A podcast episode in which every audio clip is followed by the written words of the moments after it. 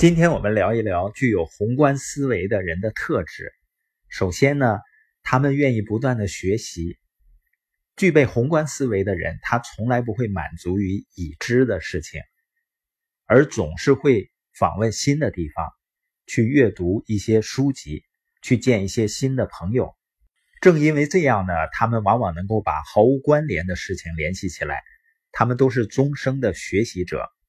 一个人如果能够保持一种学习的心态，你就能从几乎你遇到的每一个人身上学到东西。如果你能保持一个学习心态的话，你甚至发现呢，你在你的孩子身上学到的东西远远超过你教给他的。就像我听小小贝儿讲故事，我才真正意识到刷牙的正确方法和漱口水的重要性。我们如果能够有小孩子那种。对知识的强烈的好奇心，保持那种学习的强烈的兴趣，我们就真的可以不断的学习，不断的成长了。另外，宏观思维者的特点是善于倾听。一个人丰富阅历的一个最佳的方式啊，就是听听你不熟悉领域的那些专家他说些什么。如果你有机会遇到一些不同领域的佼佼者，你在和他见面之前呢，要准备好一些问题。你发现这些人呢，往往能够扩展你的思维。宏观思维者的另外一个特点呢，他们会广泛观察。作家亨利·戴维说啊，我们对很多东西都视而不见，他们在我们的视线之内，却不在我们的认知范围之内。人是习惯于首先看到自己的世界。比如说呢，我们十一月三号、四号要在北京举办财务自由研讨会，在参加研讨会的时候呢，人们一到会场，最想知道的是在哪里停车，是否有一个舒适的好的位置给自己，餐饮啊、住宿是否安排的妥当。而我去同一个研讨会时，我最想知道的是音响设备是否运作有效。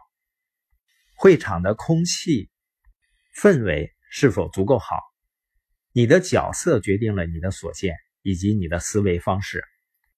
具备宏观思维的思考者，他会认识到，在自己的小圈子之外，还有一个广阔的世界。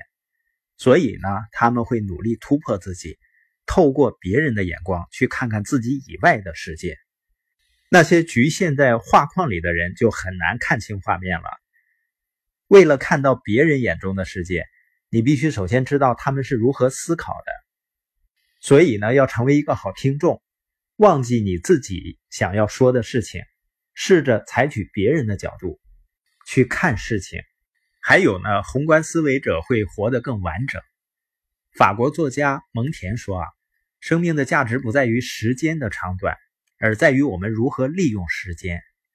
有人活得很久，却活得没有意义。确实是这样，成为一个宏观思考者可以帮助你活得更加完整，生活也会更充实。具有宏观思维的人可以丰富自己的阅历，因为他们拓展了自己的世界，他的成就也会远远大于那些目光短浅的人。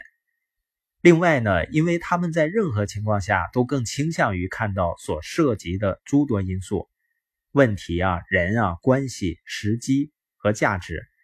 他们的生活也很少遭遇意外的突袭，因此呢，他们通常也更加容忍他人以及他人的思维方式。